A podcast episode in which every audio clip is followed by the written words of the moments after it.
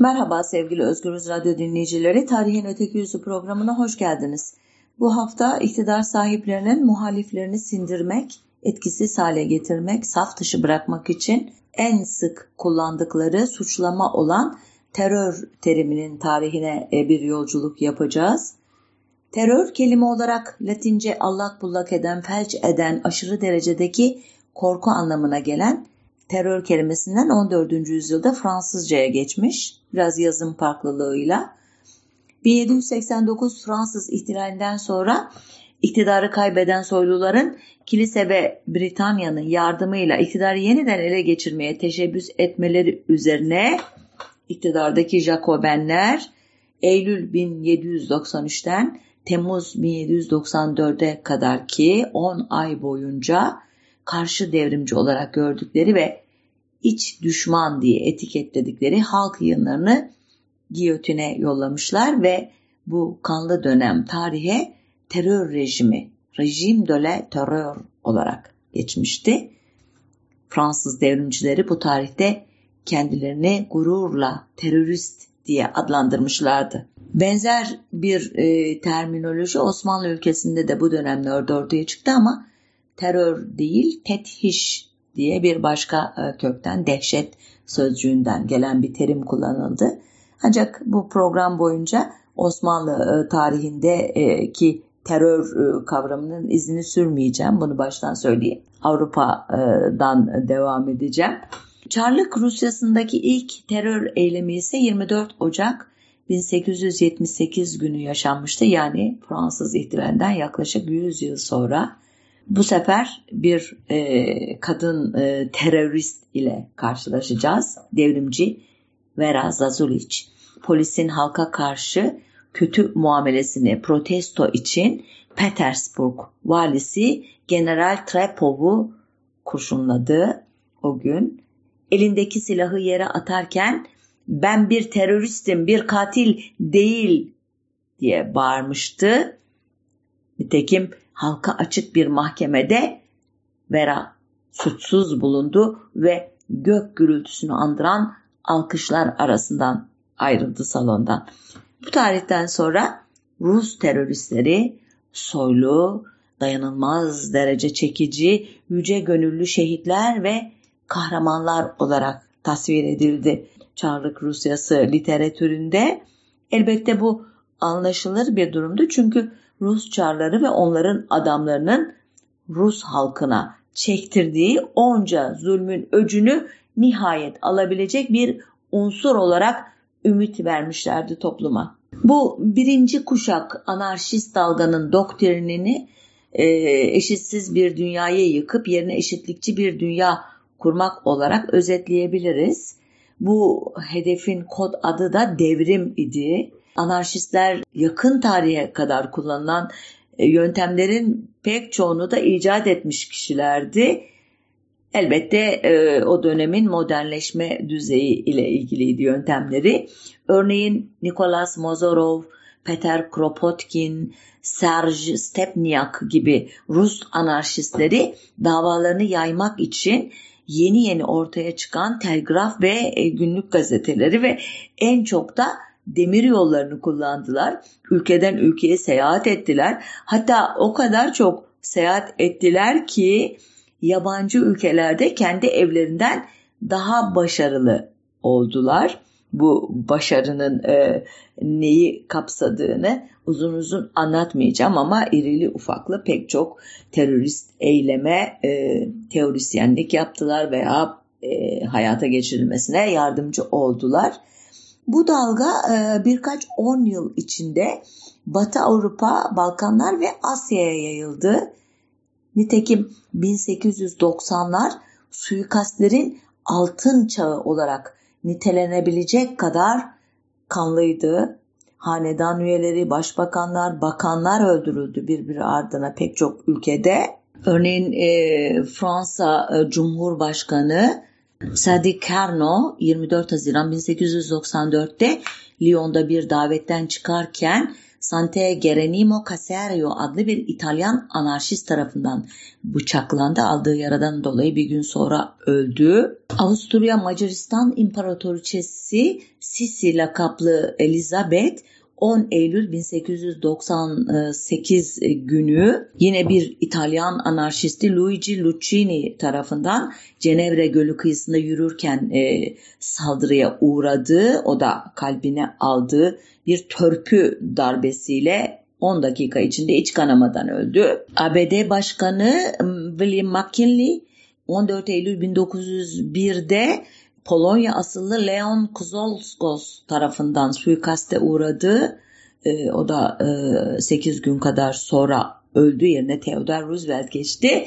Kısacası çok önemli şahsiyetler e, suikastle öldürülürken e, bu e, olayların failleri evet bazı cezalandırıldı ama toplumca çok e, itibar gören kişilerdi. Burada bir küçük e, Osmanlı dönemine dair bir bilgi vereyim. Abdülhamit dönemi bu üç olayında yaşandığı dönem Abdülhamit sansürü yüzünden Kerno'nun kalp durmasından Sisi'nin e, göğüs darlığından McKinley'in de şirpençeden öldüğünü öğrendi Osmanlı okurları. Çünkü suikastle öldükleri öğrenirse maazallah Abdülhamit'e muhalefet eden e, Jön Türkler, e, işte İttihat Terakkiciler de bundan esinlenebilirdi. Abdülhamit böylece e, bu e, kötü e, örneği sansür yoluyla e, gözünden kaçırmış oldu. E, halkın gözünden kaçırmış oldu. E, ancak e, McKinney'in e, suikasti e, ABD'de e, bir e, ne diyelim teröre bakışı e, değiştirdi e, Theodore Roosevelt. Onun yerine gelen Theodore Roosevelt terörizmin her, görüldüğü her yerde ezileceğini ilan etmişti ki bu te, e, cümleyi de hatırlarsınız sık sık bizde de e, kullanılır. Ancak e, terörden dertli ülkelerin 1904'te planladığı gibi St. Petersburg'da bir araya gelmeleri mümkün olmadı. Çünkü ABD Avrupa'nın işlerine daha çok karışmak istemediği için delege göndermemişti. İtalyan e, teröristlerini kışkırtıp kendi ülkesine sıçratmak istemediği için İtalya'da e, katılmayacaktı. E, Bulgaristan Osmanlı İmparatorluğu'ndan ayrılmak için uğraşıyordu ve teröristlere çok ihtiyacı vardı o sırada.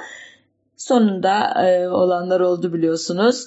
E, bir Sırp teröristinin Avusturya Macaristan Arşidükü Franz Ferdinand'ı öldürmesi Birinci Dünya Savaşı'nın fitilini yaktı. Elbette savaşın çıkışı sadece bu olayla açıklanamazdı ama her zaman biliyorsunuz e, bir kışkırtıcı e, özel olay e, gerekir. Bu da öyle bir olaydı. Savaş sırasında katılımcı devletler birbirlerinin ordunun yanı sıra sivilleri de öldürdüler ancak bunlara terör denmedi elbette. İşin ironik yanına böyle küçük bir e, çengel atmış olayım bu konuya daha sonra döneceğim. Devletlerin e, eylemleri e, nasıl adlandırılmalı ama nasıl adlandırılıyor bunu ayrıca konuşacağız. Bu birinci dalga e, terör eylemlerinin e, sonuna işaret ediyordu e, ki hatırlarsanız birinci dalgayı anarşist e, terör diye adlandırmıştı. İkinci dalga anti sömürgeci terör diye adlandırılabilir ki Birinci Dünya Savaşı'nın yaralarının sarılmasından sonra ortaya biliyorsunuz yeniden devlet dışı aktörler çıkmıştı. Çünkü savaş sonrasında Osmanlı, Britanya, Avusturya, Macaristan ve Rus imparatorlukları ya da Çarlığı yıkılmış ancak bütün azınlıklara kendi ulus devletlerini kurma izni verilmemişti. Yani sömürgecilik ve onun kötü pratikleri, baskı, zulüm, aşağılama, kölelik devam ediyordu. Ee, eski ve yeni devletler de kendilerine göre bir terör tanımı yapmak için kollarını sıvadılar ee, elbette. Hiç yasalaşmamasına rağmen halen zımnen uygulanmakta olan Milletler Cemiyeti'nin 1937 tarihli konvansiyonuna göre terör, buna dikkat edin lütfen, devlete yöneltilmiş ve belirli kişilerin veya grupların ya da kamuoyunun zihninde dehşet hali yaratmaya kastetmiş ya da bu amaçla tasarlanmış tüm suçların adıydı. Burada fark et, dikkat edin dediğimde gözünüzden kaçmış olabilir ya da kulağınızdan. Devlete yöneltilmiş. İlk madde bu. Belirli kişilerin ya da grupların ya da kamuoyunun onun arkasından geliyor. Yöneltilmiş bir eylem olacak ve dehşet hali yaratmaya e, niyetlenmiş bir eylem olacak. Eyvallah. Bu devlete yönelik meselesini dediğim gibi ileride tekrar açacağız. 1960'lara kadar süren bu sömürgecilik karşıtı ikinci dalga dediğim dönemin en önemli örgütleri İrlanda'da İRA, Kıbrıs'ta EOK ve TMT yani Türk Mukavemet Teşkilatı ve diğeri de EOK daha sonra EOK B olacak ondan çıkan Grivas'ın e, faşist, e, monarşist nitelikli bu liderin kendine bağlı olarak kurduğu bir başka örgütle başka bir evreye gidecek Kıbrıs'ta mücadeleleri e, Kıbrıs milliyetçilerinin, Rum milliyetçilerinin. Cezayir'de FLN, Hindistan, Burma, Seylan, Mançurya, Kore ve Filipinler'de böyle adlarını tek tek e, sayarsam e, kafanızın karışacağı için genel olarak örgütler deyip geçiyorum. Bunlar sömürgeciliğe karşı bireysel veya e, küçük grup terörü yerine yani suikast, intihar saldırısı gibi e, eylemler yerine gerilla taktiklerini e, yaygın biçimde uyguladılar. Nedir gerilla taktikleri? Çoğunlukla askeri birliklere bazen de onlarla işbirliği içinde olduğunu iddia ettikleri sivillere yönelik vurkaç eylemleri şeklinde örneğin. Bu dönemin liderleri anarşist geleneğe saygılıydılar ancak anarşistler gibi kozmopolit, enternasyonalist değillerdi. Daha çok milli, ulusal kahramanlardı. Birinci dalgada teröristler e, hatırlarsanız e, ülkeden ülkeye geziyorlardı. Hatta kendi ülkelerinden çok başka ülkelerde eylemler yapıyorlardı demiştim. Bu ikinci dalganın e, eylemcileri esas olarak kendi vatanları diye tarif ettikleri alanda eylem yapıyorlar. Birinci dalgada teröristler diasporadan yani ana vatandan uzakta yaşayan etnik milli gruplardan toplanan fonlarla eylemlerini küresel düzeyde gerçekleştirirken ikinci dalgada diasporalar yani ana vatan dışında yaşayan topluluktaki o etnik, e, dilsel, dinsel aidiyetiyle ana vatandaki grubun akrabası olduğunu düşünenler e, güçlerini içinde yaşadıkları ulus devletlerin yöneticilerini ana vatanlarındaki bağımsız hareketlerini tanımaya zorlamak için kullanıyorlardı. Biraz karışık anlattım. Bir daha özetleyeyim. Diasporadasınız. Örneğin bir Kürtsünüz. Ana vatanınız Kürdistan. Orada sizin e, e, arkadaşlarınız, e, etnik e, akrabalarınız örgütler kurmuşlar ve bir e, şiddet eylemi e, ifa ediyorlar.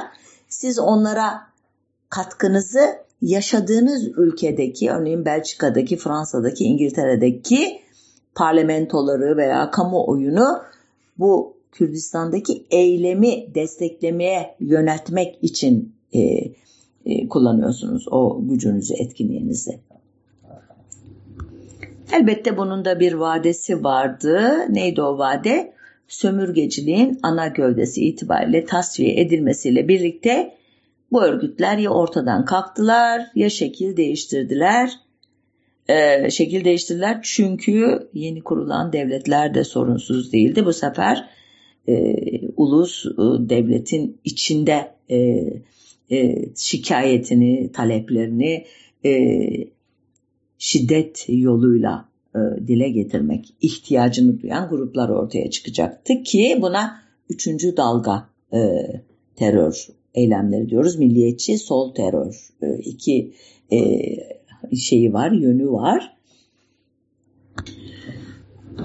İlkel silahlarıyla ABD'ye karşı e, aynen Hristiyan dünyasının en ön önemli kitabı İncil'deki David Goliath Savaşı'na benzetilen bir şekilde kahramanca bir direniş destanı yazan e, Viet Cong gerillalarının e, kahramanı olduğu Vietnam Savaşı ile birlikte 1960'ların sonlarından itibaren yani yeni bir dalga yükselmeye başladı. Milliyetçi temalarla sol temaların iç içe geçtiği bu dalga Sovyetler Birliği'nin de desteğini alarak e, Avrupalı, Kuzey Afrikalı, Latin Amerikalı, Orta Doğulu, Balkanlı, Kafkasyalı militanların internasyonalizmini yeniden canlandırdı. Yani ilk e, dalga, anarşist dalgadaki kozmopolitan ruh e, yeniden e, boy gösterdi. Öyle ki bu örgütlerin çoğu e, ana vatanlarından e, daha ilgili oldular uzak coğrafyadaki davalara. E, hatırlarsınız Türkiye'de de hep Kürtler şikayet ederler. Siz bizlerin derdini görmediniz. Özellikle sol silahlı gruplara yönelik bir şikayettir bu. İşte Arnavutluk dediniz, Çin dediniz, Angola dediniz, e, Vietnam dediniz ama biz gözünüzün önünde e, e, millete hakimenin zulmüne e, hatta iç sömürgeciliğine maruz kaldığımız halde sizi ilgilendirmedi. Bu haklıydılar. Bu o, dalganın e, kült örgütleri Almanya'da Kızıl Ordu fraksiyonu diğer adıyla Baader Meinhof grubu RAF, İtalya'da Kızıl Tugaylar, Fransa'da e, doğrudan eylem grubu e, neydi Action Direct Direct diye belki söylenebilir.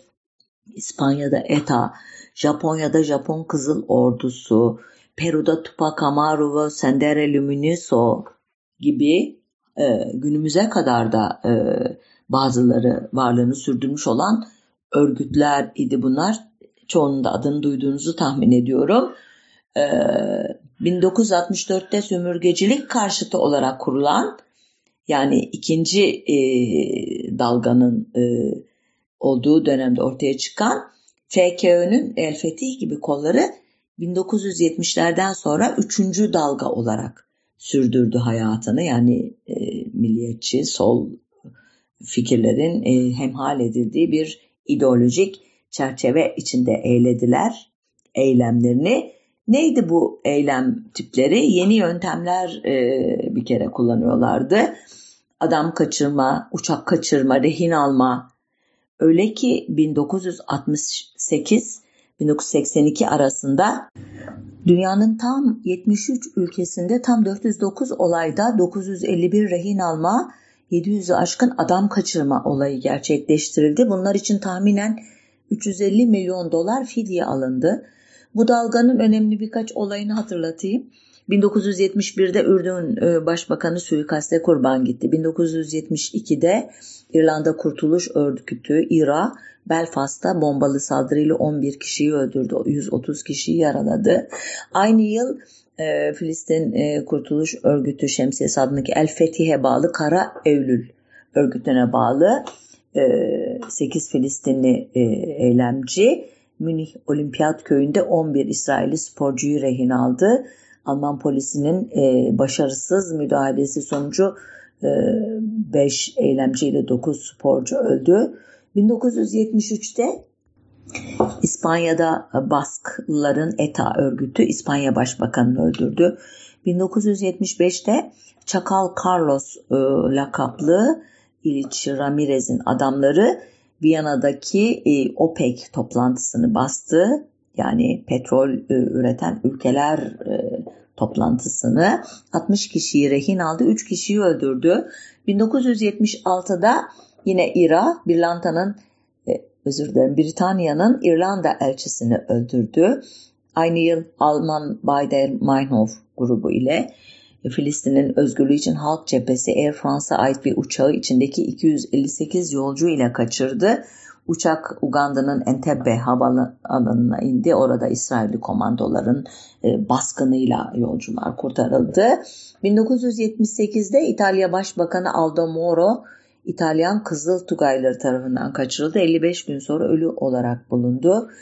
1978'de e, Sandinista gerillaları Nikaragua Kongresi'ni bastılar. 1979'da Ira yine Britanya'nın eski Hindistan valisi Lord Mountbatten'ı ve yanındakileri öldürdü. Olaydan bir süre sonra da 18 İngiliz askerini öldürdü. 1985'te Kolombiya'nın M19 örgütü 11 yargıcı öldürdü.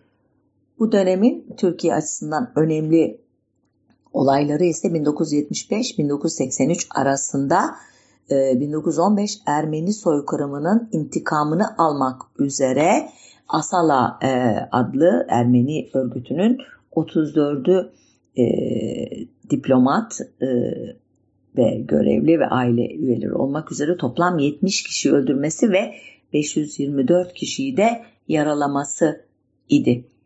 1970'lerde Türkiye'deki sol örgütler de anti-emperyalist söylemleriyle e, yabancı elçilere, askerlere yönelik suikast, kaçırma e, eylemleriyle bu geleneğin bir parçası oldular. Elbette bütün bu olaylar bakış açısına göre kimi tarafından terör eylemi, kimi için devrimci şiddet, kimine göre de özgürlük mücadelesi idi. Bu e, dönemin bir başka özelliği birinci dalgada aktif iken ikinci dalgada figüran rolüne indirgenmiş olan kadınların bu üçüncü dalgada e, uçak kaçıran e, Filistin Kurtuluş Örgütlü Leyla Halit örneğindeki gibi yeniden başrole çıkması idi. Bir başka özelliği e, bu dalgadaki saldırıların üçte biri dünyanın jandarmalığına soyunmuş. CIA e, gibi, e, NATO gibi e, ve onların bünyesindeki çeşitli Gladio tipi örgütlenmeler ile dünyanın dört bir yanında e, sol e, nitelikli eylemlere karşı, örgütlere karşı e, kontrgerilla faaliyetleri yürüten veya ordularıyla işgal hareketlerinde bulunan ABD hedeflerine yönelikti. Elbette ABD'de Nikaragua'da, Angola'da e, terörist diye bugün baktığımızda niteleyeceğimiz eylemleri e, desteklemekten kaçınmayacaktı. E, dediğim gibi ileride devletlerin terör e, eylemleri içindeki yerine daha yakından bakacağız. E, burada e, uzunca bir parantez açacağım.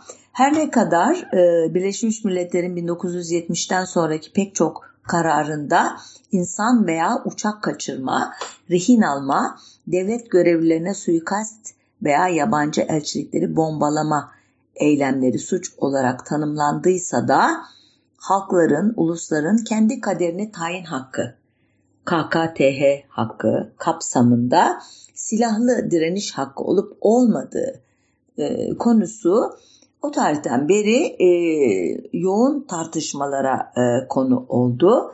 Bu bağlamda 1970 yılında kabul edilen yine Birleşmiş Milletler'in e, 25.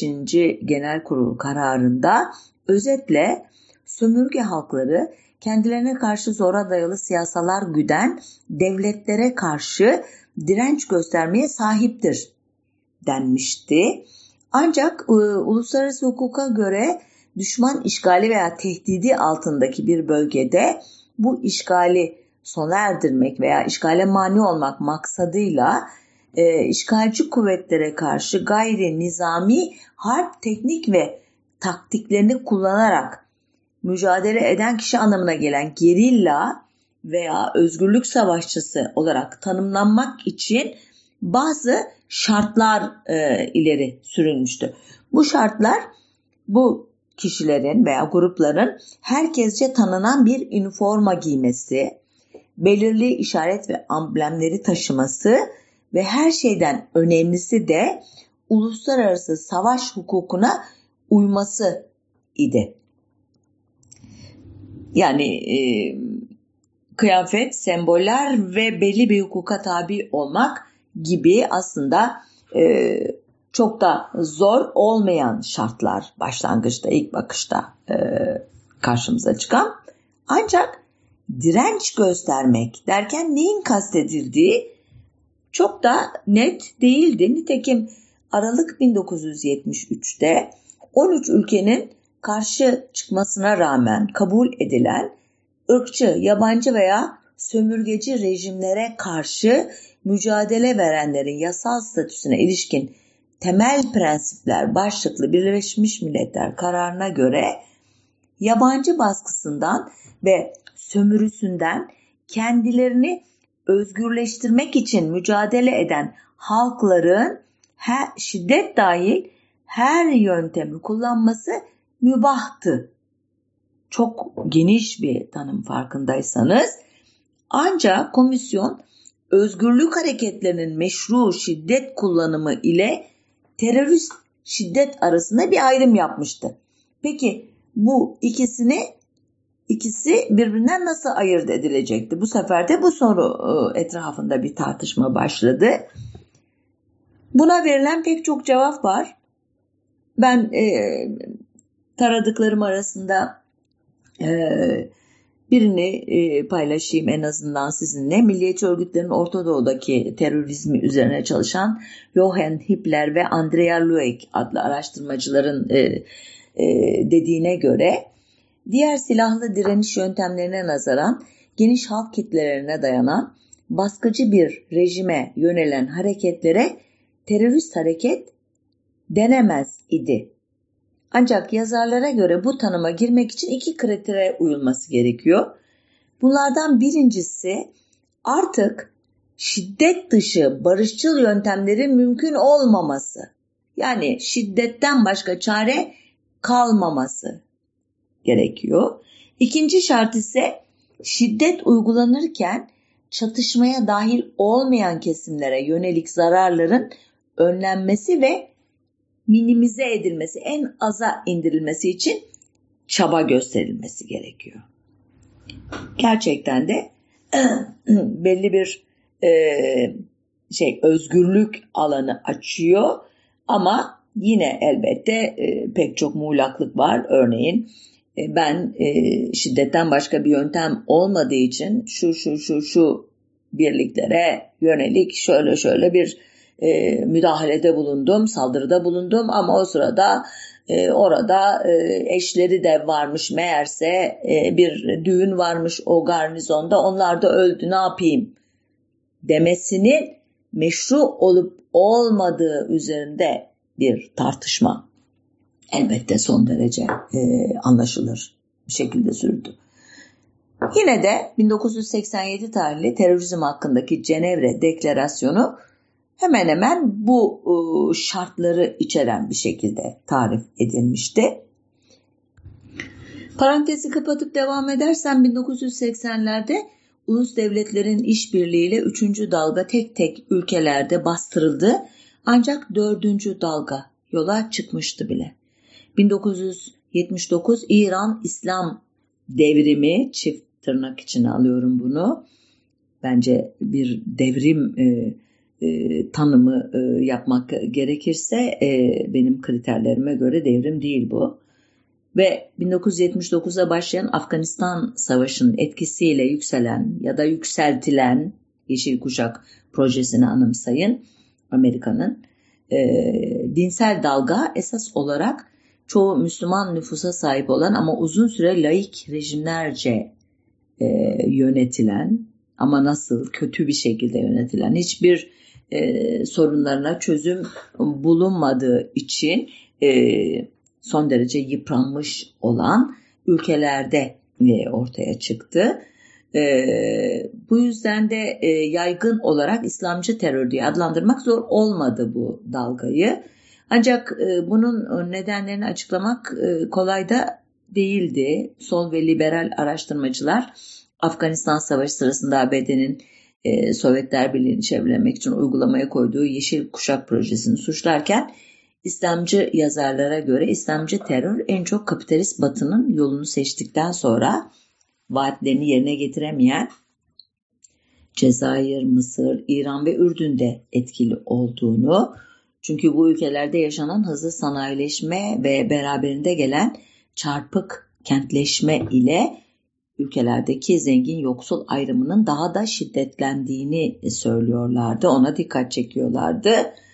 Bu kişilere göre ülkeleri yöneten politik elitleriyle halk arasındaki ilişkilerin koptuğu noktada yaşanan sorunların çözümü olarak İslam'ı kullanan hareketler ortaya çıkmıştı.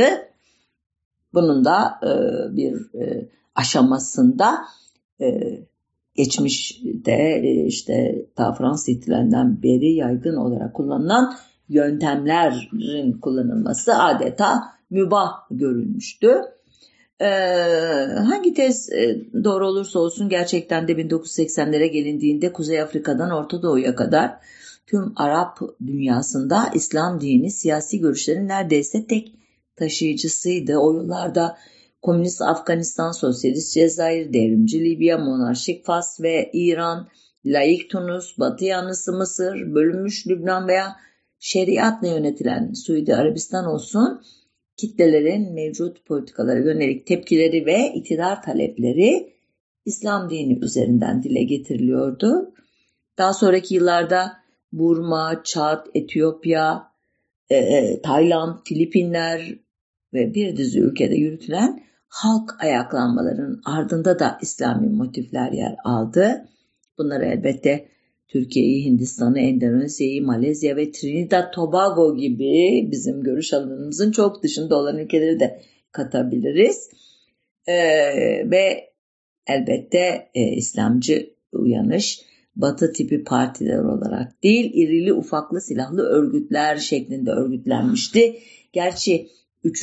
dalgada 200 kadar olan örgüt sayısı 40'a düşmüştü bu dönemde ama etkileri artmıştı. Bu örgütlerin en büyük düşmanı da İran İslam devriminin lideri Hümeyni'nin büyük şeytan diye adlandırdığı Amerika Birleşik Devletleri'ydi. Dolayısıyla daha önceden sözünü ettiğim gibi ABD'nin dünya jandarmalığı adı altında yayıldığı, üsler kurduğu Kenya'da, Tanzanya'da, Somali'de, Yemen'de ve Suudi Arabistan'daki ABD üsleri elçilikleri kanlı saldırılara hedef oldular. Bu eylemler sayesinde Yeşil Kuşak'ın ürettiği İslami örgütlerin en ünlüsü El-Kaide ve onun lideri Usame Bin Laden küresel yıldıza döndü. Bu dalganın önemli İslami terör eylemlerini de hatırlayalım. 1979'da Başkan Carter'ın devrik İran Şahı Pehlevi'yi Beyaz Saray'da kabul etmesini protesto eden İrancı, İranlı eylemcilerin Tahran'daki ABD elçiliğini 444 gün boyunca kuşatması, yine 1979'da İslamcı eylemcilerin Mekke'deki Ulu Cami'yi bombalaması, özür dilerim kuşatması, Suudi Arabistan ve Fransız kolluk kuvvetlerinin kurtarma operasyonu sırasında da 250 kişinin ölmesi, 600 kişinin yaralanması, 1981'de Mısır Devlet Başkanı Enver Sedat'ın Tekfir vel Hicra adlı örgüt tarafından öldürülmesi, 1982'de Lübnan Başbakanı Beşir Cemayel'in e, Beyrut'ta parti merkezinden çıkarken bombalı saldırıyla öldürülmesi, 1983'te İslami Cihat Örgütü'nün Beyrut'taki ABD Deniz Kuvvetleri binalarına ve Fransız askeri e, asker barakalarına bombalı saldırı yapması ve sonunda 242 Amerikalı 58 Fransız askerin ölmesi. Elbette bu dönemde sadece İslamcı e, terör örgütleri değil, başka dinlerden terör örgütleri de eylemci, eylemler yapıyorlardı. Örneğin 1984'te Sih militanlar Hindistan'ın Amritsar kentindeki altın tapınağı kuşattılar Hindistan kolluk kuvvetlerinin müdahalesi sırasında 100 kişi öldü. 1985'te Keşmirli eylemciler Air India'ya ait bir uçağı Atlantik üzerinde düşürdüler. 329 kişi öldü. Yine 1985'te Filistin Özgürlük Cephesi üyeleri İtalya'ya ait Achille Laura yolcu gemisini kaçırdılar. 1997'de Cemiyetül İslamiye örgütü üyeleri Mısır'da tarihi Luxor tapınağı harabelerini gezen turistlere ateş açtılar. 58 turist, 26 Mısırlı öldü, 26 turist yaralandı. Yine fark ettiyseniz İslamcı örgütlere geçtik ama FKÖ'yü İslamcı örgüt diye nitelemiyorum. Onlar gerçekten Marksist, Leninist ilkelere bağlı çoğu inançsız, ateist, deist e, kişilerdi. E, ama e, adları böyle bir parantez içerisinde sihlerle İslamcı e, Cemiyetül İslamiye örgüt arasında geçiverdi. E, kusura bakmayın. 2000'li yıllara gelindiğinde 1,5 milyarlık İslam e, toplumunun e, neredeyse yarısı bu eylemleri terör eylemi olarak görmüyordu. Yapılan araştırmalar bunu gösterdi. E, hatta e, anarşistlerin o ilk kuşak e, anarşistlerinin intihar bombacılığı yöntemini e, bolca kullandı İslamcı örgütler hatta gelenekleri de zorlayarak e, o tarihe kadar görünmez kıldıkları kadınları intihar bombacısı olarak yetiştirdiler. Bunların fotoğraflarını e, paylaştılar e, basında, onlarla övündüler. Onlar sayesinde erkekleri e, teşvik etmeye çalıştılar. E, bu tarihlerde e, gündeme bir de e, farklı e, silahlar girdi. Şarbon, çiçek, hıyarcıklı veba, Ebola, Marburg, tularemia, botulizm gibi çeşitli bakteri veya virüsler e, de kullanılmaya başladı ya da sarin ve X hardal gazı gibi kimyasal maddeleri kullanan bazı e, örgütler ortaya çıktı. E, örneğin e, 1995 yılının Mart ayında Tokyo metrosuna sarin gazı atarak 12 kişinin ölümüne ve 5700 kişinin hastanelik olmasına neden olan Aum Shrinkyo örgütü ki e, bunlar bu Hinduizm ve Budizm'den esinlenmiş kıyamet gününe inanan bir çeşit dinsel fanatikler topluluğu idi. E, ya da siber terör denilen bir yöntem e, ki kimyasal ve biyolojik silahlar kadar yıkıcı değildi elbette ama müesses nizamı sarsabiliyordu. 1995'te Japonya'da polis teşkilatına yönelik, 1998'de Sri Lanka'da elçiliklere yönelik, 1999'da Kosova'da NATO'ya karşı ve 2000'lerde Orta Doğu'da karşılıklı olarak İsrail ve Filistin örgütlerin birbirlerinin e, çeşitli e, kurumlarını çökerttiklerini gördük. Ve elbette 2012'de El-Kaide'den bayrağı dev alan IŞİD ya da kısa adıyla İslam Devleti gerek hedefleri gerekse yöntemleriyle o ana dek tanınmadığımız e, bütün korkunç e, yöntemleri kullandı. E, hatta belli bir coğrafyada egemenliğini sağladı yarı yarıya devletleşmiş idi. Kafa kesmeler, yakmalar, toplu tecavüzler, kadın ve çocukları esir pazarlarında satmalar gibi yeni e, yöntemlerle terör e, yelpazesini genişlettiler. E, neyse ki e, özellikle e, Kürt örgütün örgütlerinin etkili mücadelesiyle ve elbette e, bu terörden çok zarar gören ABD başta olmak üzere batılı ülkelerin e, koalisyonu ile IŞİD şimdilik e, etkisiz hale getirildi. Buraya kadar anlattıklarım devlet merkezli terör tariflerinden hareket ederek terör dalgalarını özetlemek idi. Elbette bütün bu dalgaları kesen, çoğu durumda bu dalgaların nedeni ve veya şiddetlendiricisi olan devlet terörü için e, daha çok konuşmamız lazım. Çünkü bugün devletlerin en başarılı işlerinden biri e, kendi eylemlerini, kendi terörist eylemlerini güvenlik maskesi altında görünmez kılmak. Devletin kutsallığı dolayısıyla her türlü eyleminin meşru olduğuna dair düşüncenin tarihi çok eski elbette. Örneğin İngiliz düşünür Thomas Hobbes'un ki ölümü 1679'dur. Metaforik açıklamasına göre birbirinin kurdu olan insanlar yani homo homini lupus bir sözleşmeyle hak ve özgürlüklerini Leviathan denen varlığa devrederek yani devlete devlete, devrederek karşılığında güvenli bir yaşam elde etmişlerdir. Leviathan Tevrat'ta geçen bir canavarın adı. Hobbes'a göre de her şeye egemen olan devletin simgesi bir canavarla özdeşleştirmesi çok yerinde aslında.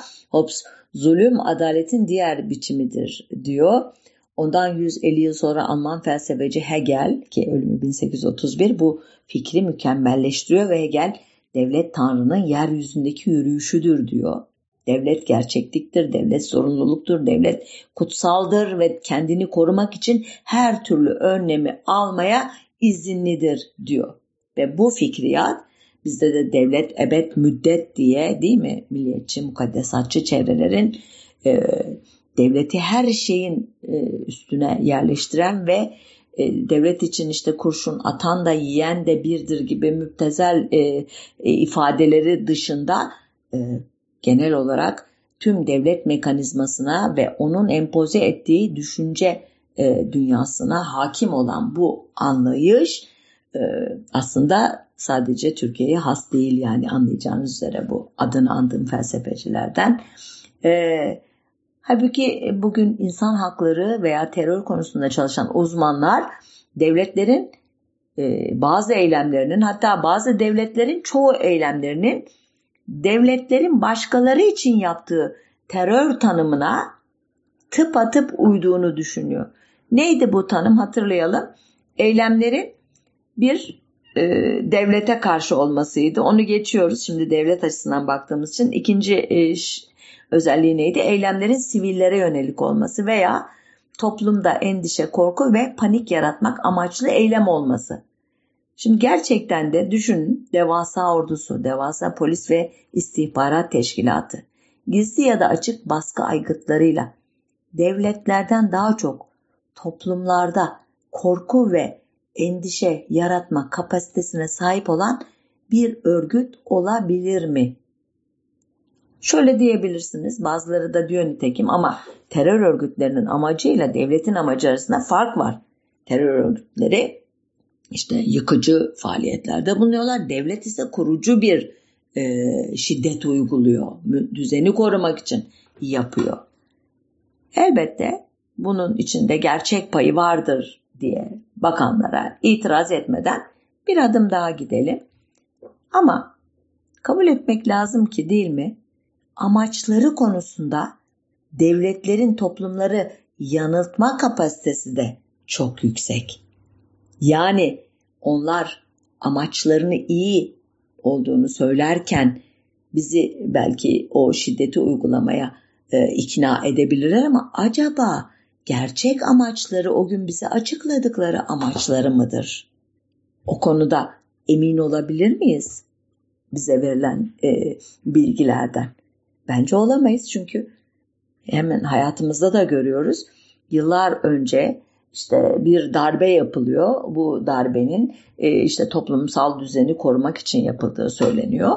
Halbuki sonradan öğreniyoruz ki bu darbeye giden yolları bizzat o darbeciler döşemişler.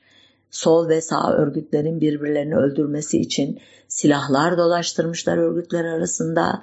E, sonra o şiddetin faillerini yakalamayarak, cezalandırmayarak o mağdur olan grupların öfkesini e, e, tırmandırmışlar. E, bunun gibi bir sürü şey ya da Amerika'daki bazı ağ babalarından e, ders almışlar, silah almışlar. İşte bu e, çeşitli e, terör örgütlerini kurmak için kamplar kurmuşlar. Bütün bunları ne zaman öğreniyoruz? Yıllar sonra. Halbuki bize o dönemde devlet yaptığı eylemin son derece e, meşru olduğunu, toplumun çıkarı için olduğunu anlatmış oluyor. Nasıl yapıyor bunu? Eğitim kurumlarıyla yapıyor, yazılı, sözlü, görsel, elektronik medyayı kullanarak yapıyor, mahkemeleri, meclislerini kullanarak yapıyor. Kısacası elinde gizli, açık pek çok aygıt var toplumu ikna etmek için. Halbuki hiçbir devlet dışı terör örgütü böylesine geniş olanaklara sahip değil. Nitekim bugün terörist dendiğinde devletlerin bu e, propagandif e, faaliyetleri sonucunda kimsenin aklına iyi bir şey gelmiyor. Hatta bir kişiye bir örgüte terörist damgasını vurdunuz mu o kişinin veya örgütün hiçbir talebinin, sözünün meşruiyeti kalmıyor. Sonuçta e, terörist e, e, terimi e, günümüzün en korkunç suçlaması haline dönmüş oluyor. Halbuki tarih içinde hani bir sürü olay anlatmıştım ya size. Onlardan örnekler verirsem bir gün terörist olan, devlet tarafından terörist diye adlandırılanın bir başka dönemde örneğin ülkenin başbakanı olması mümkün olabiliyor. Bunu böyle e, soyut bir şekilde değil de örneklerle anlatayım. Mesela 1900 ee, 30'lardan itibaren e, İrgun e, teşkilatı e, veya Stern teşkilatı Yahudiler için güvenlik örgütü idi. Araplar için terör örgütü idi. 1950'lerden itibaren EOK Kıbrıslı Rumlar için anti kolonyalist, anti sömürgeci bir örgüt. Kıbrıslı Türkler için fetiş yani terör örgütüydü. Aynı şekilde Türk e, Mukavemet Teşkilatı yani TMT Kıbrıslı Türkler için öz savunma örgütü, Kıbrıslı Rumlar için tetiş örgütüydü. 1979'da Tahran'daki ABD elçiliğini basıp içeridekileri 444 gün boyunca rehin alan İranlı İslamcı gençler İranlılar için kahraman, Amerika Birleşik Devletleri için terörist idi. 1970'ler ve 80'lerde Çakar Carlos'un kendisi için kullandığı terim devrimciydi. Halbuki Batı ülkeleri onu dünyanın en azılı teröristi olarak nitelemiş hatta yakalayıp hapse tıkmışlardı. Hatta hala da e, Fransa'da e, cezaevinde e, tutuluyor Çakal Carlos. Beyaz ırkçı rejim tarafından terörist olduğu iddia edilerek 27 yıl hapse mahkum edilen Nelson Mandela hapisten çıktıktan sonra Güney Afrika'nın ilk siyah başbakanı oldu, başkanı oldu ve hem ülkesinde hem dünyada çok saygın bir lider olarak e, muamele gördü. Yine İngilizlerin terörist dediği İran'ın liderlerinden Martin McGuinness 1998'de Britanya ile İran arasında barış sağlandıktan sonra Kuzey İrlanda'nın eğitim bakanı oldu. Keşmir'deki İslamcı örgütler Hindistan için terörist, Pakistanlılar için özgürlük savaşçısı, Lübnan Hizbullah'ı e, bazı uzmanlara göre hem özgürlük savaşçısı hem terörist. Aynı şekilde Kolombiya'nın ünlü şiddet örgütleri FARC ve ELN'e aynı kişiler tarafından hem gerilla savaşı hem de terörü kullanan gruplar arasında sayılıyor.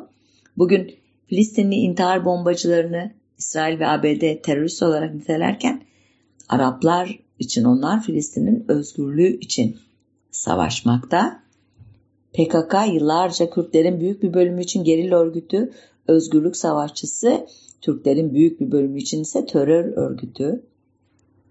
Meşhur barış süreci e, sırasında iktidarın önemli kişileri PKK liderini barış elçisi olduklarını e, olarak gördüklerini belirten Beck çok açıklama yaptı. Onlara kanıp e, söz söyleyenler bugün terörist diye hapishanelerde çile dolduruyorlar. Devlet terörüne dair e, bir e, genel e, değerlendirmeyle e, bu bölümü bağlayayım. Çarlık Rusyası'nda yüz binlerce Yahudinin programa tabi tutulması bir devlet terörü değil miydi? 1915'te Osmanlı İmparatorluğu'nun e, yüz binlerce Ermeni vatandaşını, tebasını tehcir adı altında soykırıma tabi tutması, terör diye nitelenmesi dahi yetmeyecek kadar korkunç bir suç değil miydi? 1960'larda Endonezya'da 1 milyonu aşkın komünistin ayrıca bir o kadar da Çinli ve Hukun katledilmesi, 1970'lerde Guatemala'da 200 bin kişinin ABD'nin eğittiği ölüm mangaları tarafından katledilmesi, 1980'lerin başında Arjantin'de faşist Galtieri diktatörlüğü sırasında 20 bin Arjantin'in tırnak içinde söylüyorum buhar olup yok olması terör değil mi? Ama bir de elimizde raporlu terör eylemleri var ki 1975 yılında ABD Senatosu'nda gizli servis faaliyetlerini izleyen ve kamuoyunda başkanı Frank Church'ten dolayı Church Komitesi olarak bilinen komitenin raporudan öğrendiğimize göre ABD e, 1960 ve 70'li yıllarda bir dizi yasa dışı olaya karışmıştı. Örneğin 1961'de komünistlere sempati duyduğu düşünülen Dominik Cumhuriyeti diktatörü Rafael Trujillo CIA tarafından düzenlenen bir e, suikast sonucu öldürülmüştü. Aynı yıl Kongo Başbakanı Patrice Mamba Sovyetler Birliği ile işbirliği politikaları izlemeye başlaması yüzünden başarısız birkaç suikast teşebbüsünden sonra CIA tarafından örgütlenen bir darbe ile iktidardan uzaklaştırılmış ardından da öldürülmüştü. CIA Mongoose operasyonu kapsamında Küba lideri Fidel Castro'ya yönelik e, başarısız 8 suikast girişimi, çeşitli sabotajlar ve darbe planları yapmıştı. Ama bunların hiçbiri 1973'te Şili'de Sosyalist Salvador Allende yönetimini devirmek için yürürlüğe konan plan kadar korkunç değildi. Darbe sadece Allende'nin değil on binlerce Şili'nin hayatına mal olmuştu. Çünkü peki bunlar devlet terörü değil mi idi? Coğrafyamıza doğru yaklaşalım. 1988'de Saddam Hüseyin yönetiminin Halepçe'de 5000 Kürdü hardal gazıyla katletmesi, Rusya'da, e, Çeçenistan'da, Sudan, Darfur'da binlerce kişinin öldürülmesi yine. Yıllardır e, İsrail'in e, Filistinlileri e, katletmesi, her İsrail vatandaşına karşılık 10 katı Filistinliyi öldürmesi, nihayet Türkiye'de tüm Cumhuriyet tarihi boyunca devletin isyancı diye öldürdüğü Kürt sayısının en iyi ihtimalle 100 bin kadar olması sizce devlet terörüne girmez mi? Kullanılan araçları da e, hızlıca sayarsam ateşli silahlardan bombardıman uçaklarına, zehirli gazlara e, uzanan geniş bir yelpaze ayrıca devletlerin elinde nükleer, kimyasal, biyolojik silahların olduğunda düşününce devletlerin toplumları terörize etme kapasitesini düşünmek son derece ürkütücü hale geliyor. Burada e, hem IŞİD'in hem de e, devletin rol aldığı çok önemli bir terör eylemini anmadan geçmeyelim. 2015 yılının 10 Ekim'inde bir dizi sivil toplum örgütünün Ankara'da düzenlediği mitinge iki IŞİD teröristi canlı bomba olarak dalmışlar ve 103 kişiyi öldürmüşler, 400'den fazla kişiyi de yaralamışlar idi. Bunun öncesi de vardı hatırlarsanız. 20 Temmuz 2015'te Şanlıurfa ilinin Suruç ilçesinde e, basın açıklaması e, yapan gençlere yönelik bombalı intihar saldırısında 34 kişi ölmüş, yüzden fazla kişi yaralanmıştı. Saldırıyı da IŞİD e, üstlenmişti.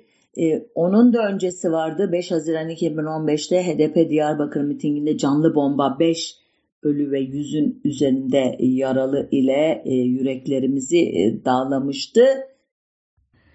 E, burada e, cesaretimizi toplar da en büyük terör örgütünün devlet olduğunu kabul edersek devlete veya hegemonik güçlere karşı koymak meşru mudur? Meşru ise baskının, zulmün veya sömürünün dayanılmaz hale geldiğine kim karar verecektir? Ya da buna karşı çıkmak için tek yolun şiddet olduğuna veya bu şiddeti kimin kime karşı kullanacağına. Bu sorulara 2003'te İstanbul'daki Dünya Felsefe Kongresi'nde konuşan ünlü siyaset bilimci ve düşünür Jürgen Habermas şöyle cevap vermişti ya da bir soruyla cevap vermişti. Küresel olarak dünyaya egemen olan bir süper gücün kendi ahlaki argümanlarını uluslararası hukukun yerine geçirdiği bir dönemde uluslararası ilişkilerin anayasallaştırılması projelerine bağlı kalıp kalmayacağımız demişti önemlidir. Dikkatlice formüle edilmiş olsa da Habermas İsrail'e ya da ABD'ye karşı çıkarken her yol mübah mıdır? Kana kan, göze göz, dişe diş hesabı teröre terörle karşılık verilebilir mi diye sormuştu. O meşhum soruyu sormuştu. Ee, bugün bu soruya e, pek çok e, örgüt yüksek sesle evet yanıtını veriyor. Ancak ben e, bir tarihçi olarak bunları aktarırken insan olarak tavrımı da sizlerle paylaşmak istiyorum. Ee, benim saygı duyduğum Alman felsefeci Immanuel Kant'ın ahlak yasası amaç ne olursa olsun başkasına zarar veren hiçbir eylemi onaylamaz. E, totaliteryanizmin şiddeti üzerine yazan en önemli düşünürlerden olan Hannah Arendt de bazı durumlarda e, devlet tarafından veya başkaları tarafından uygulanan şiddetin e, kamuoyuna duyurulmasında gerekli ve mantıklı bir seçim olabileceğini söyledikten sonra bizi şöyle uyarır. Şiddet kullanımı dünyayı değiştirir ancak en muhtemel değişim daha çok şiddetle dolu bir dünyadır. Ben bu çizgiye bağlı biriyim. Yerel ve küresel adaletin çok uzun erimli bir çabanın ürünü olacağını düşünüyorum. Dünyada hoşumuza gitmeyen şeyleri bunlar bize şiddet yoluyla dayatılan şeyler de olsa şiddet yoluyla değiştirmenin hem bizi hem toplumumuzu hem de insanlığı çürütücü bir etkisi olduğuna inanıyorum. Eğer devrime şiddet yoluyla yöntemiyle ulaşmaya çalışırsak Albert Camus'un 1917 Ekim devrimi arifesinde Grand Duke Sergey'e e, suikast düzenleyen 5 Rus teröristini konu alan Le Just Assassin Adil Suikastçılar adlı felsefi dramasının doğrucu kahramanı Dora'nın kehanetindeki gibi devrimin olduğu günden tüm insanlık nefret edecek diye korkuyorum. Ancak bu e, korku e, devlete veya topluma karşı şiddet uygulamaları ile ilgili bir endişe yoksa devletin şiddetine, devletin terörizmine karşı sonuna kadar direnmenin, mücadele etmenin vazgeçilmez bir görev olduğunu da biliyorum. Türkiye'de bu e, konuda e, verilen mücadeleyi hepimiz izliyoruz. E, Türkiye'de e, terörle mücadele kanunu yetmezmiş gibi şimdi dezenformasyon yasası adı altında çıkaracak sansür yasası ile bir tweet atmanın hatta bir tweet'i paylaşmanın dahi terör suçlamasına neden olabileceği günlere giriyoruz. Ama bu bizi yıldıracak, e, korkutacak, e, sindirecek bir e, şey değil. Şiddet nereden, kimden gelirse gelsin ona karşı savaşmayı bir an bile ihmal etmeyeceğiz deyip noktayı koyayım bu haftalık. Haftaya bir başka konuda buluşmak üzere. Hoşçakalın.